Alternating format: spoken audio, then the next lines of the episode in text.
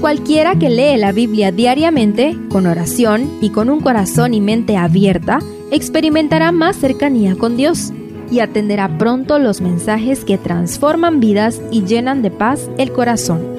Únete en la lectura de la Biblia en Reavivados por su palabra.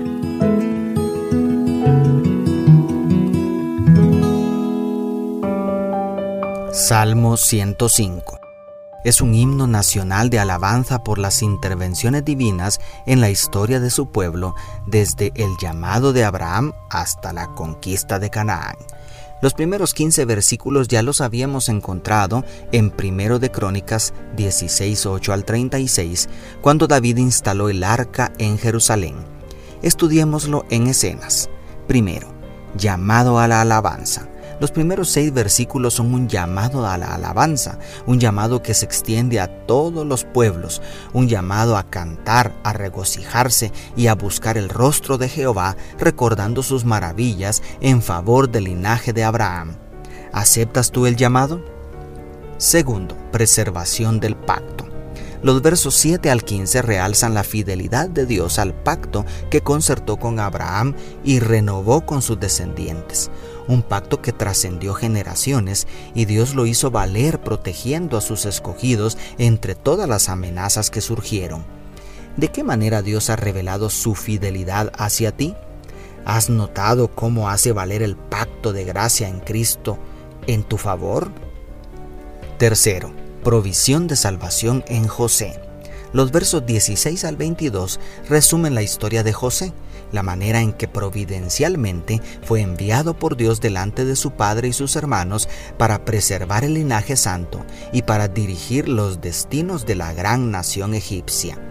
¿Cuántos actos de la providencia divina han acontecido en tu vida? Jesús también fue enviado delante de ti para redimirte del pecado. Cuarto, crecimiento en tierra ajena.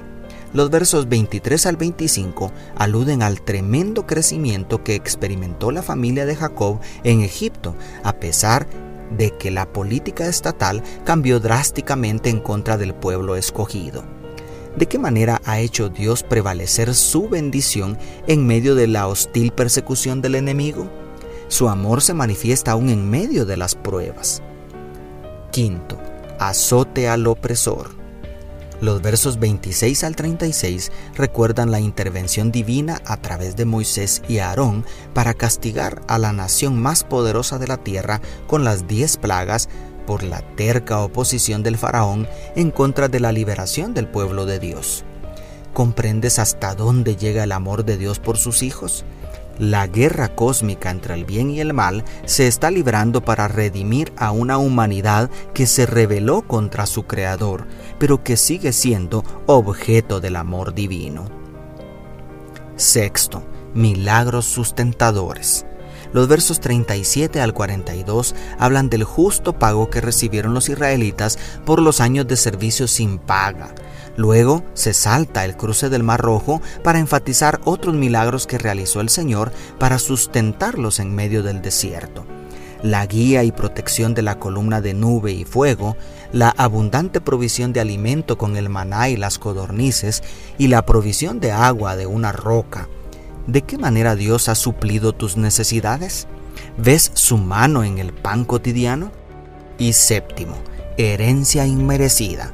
Para finalizar, los versos 43 al 45 describen la jubilosa conquista de Canaán como un regalo inmerecido del Señor para su pueblo. Lo más interesante es el final, pues después de expresar la gratitud y alabanza por todos los milagros hechos en favor de Israel, el Espíritu Santo pone de manifiesto el propósito de Dios con sus amados y elegidos para que guarden sus estatutos y cumplieran sus leyes. Aleluya, declara el verso 45. ¿Estamos dispuestos nosotros a corresponder al gran amor divino con esa obediencia voluntaria a sus mandamientos? Los beneficiados siempre seremos nosotros. Dios te bendiga, tu pastor y amigo Selvin Sosa.